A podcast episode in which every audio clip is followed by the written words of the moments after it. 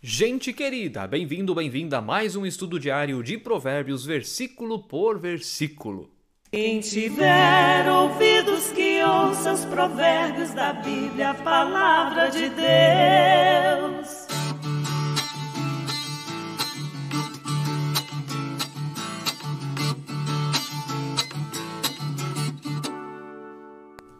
Maravilha estar mais uma vez aqui com você para nós aprendermos do que diz a palavra do nosso Deus.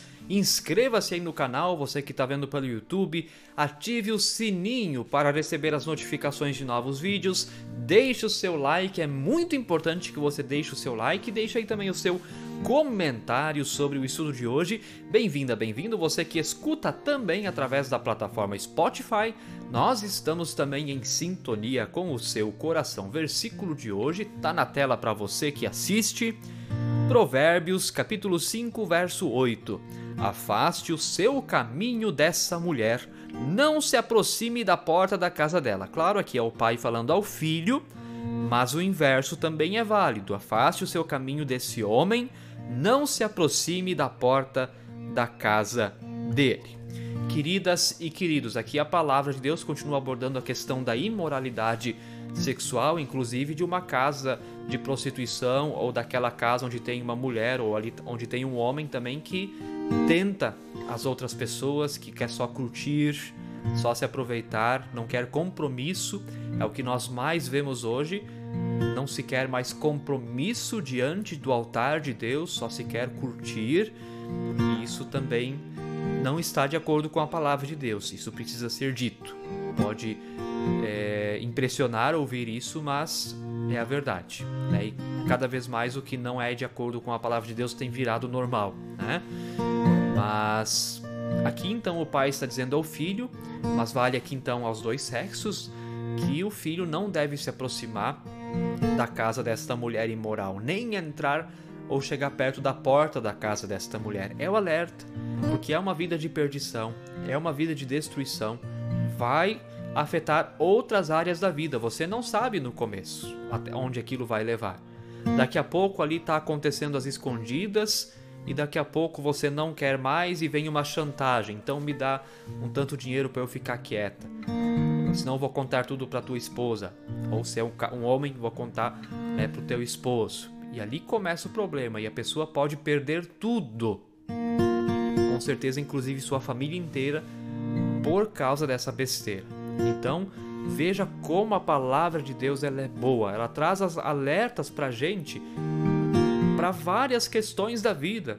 E se a gente ainda assim cai, é porque a gente, olha, não está ouvindo o que Deus tem a nos dizer. Claro, somos fracos, somos pecadores. Às vezes, mesmo, mesmo tendo conhecimento da palavra de Deus, ainda assim a carne é fraca, como né, diz também na palavra de Deus. Mas quantos conselhos práticos tem aqui para uma boa vida pessoal, uma boa vida familiar, uma boa vida no emprego, uma boa vida em comunidade? Então é isso. Agora, claro, nós também precisamos destacar sempre o seguinte: aqui é Provérbios, Antigo Testamento, um período de muitas leis. O que, que Jesus fez? Trouxeram a Jesus uma mulher que foi pega em adultério. É, e eles queriam, através daquela mulher, provar a Jesus, ver o que Jesus ia fazer. É, se Jesus condenasse ela, a mensagem do amor que ele estava anunciando ia cair por terra. Ou seja, eles queriam colocar Jesus em contradição. Se Jesus não condenasse ela, eles poderiam julgar que ele estava contra as leis do seu povo naquele tempo. Então, a resposta que Jesus desse, eles pensavam: agora nós vamos pegar esse cara. E levaram aquela mulher diante de Jesus e dizem que a lei mandava que ela fosse então apedrejada. E Jesus, com muita paciência, se inclina, vai ao chão, desenha no chão. A gente tem que imaginar que passa muito tempo nessa história toda. E no fim das contas, Jesus diz aquela frase tão sábia: Quem não tiver pecado, que atire a primeira pedra. E as pedras, uma a uma, foram caindo ao chão. Mas o que Jesus disse para aquela mulher, aí ficou por isso, então Jesus aprovou o adultério. Não. O que Jesus então disse à mulher quando todo mundo foi embora, porque ninguém pôde atirar nenhuma pedra nela? O que Jesus disse à mulher?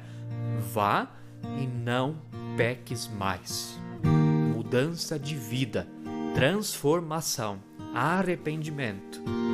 E quando de fato nós somos encontrados pela graça e pela misericórdia de Deus, aí nós descobrimos de fato que a nossa vida precisa mudar. Graça é quando Deus nos dá o que nós não merecemos, que é a salvação eterna, o perdão. Nós não merecemos, porque todos somos pecadores, seja pecados na área sexual ou não. Graça é quando Deus nos dá o que nós não merecemos, e misericórdia é quando Deus não nos dá o que merecemos, porque nós sim merecíamos todos ser apedrejados como aquela mulher, mas Jesus é misericordioso e não permite que isso aconteça. Então, querido, querida, se você está levando uma vida de imoralidade sexual, inclusive fora do casamento, isso vai prejudicar a tua vida.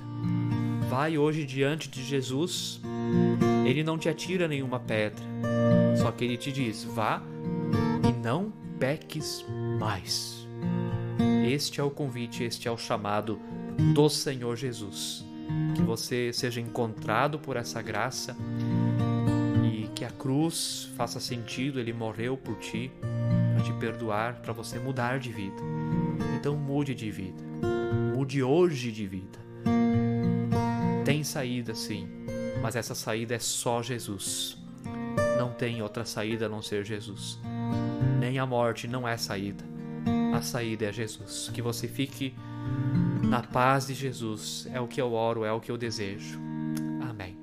Quem tiver ouvidos que ouça os provérbios da Bíblia, a palavra de Deus.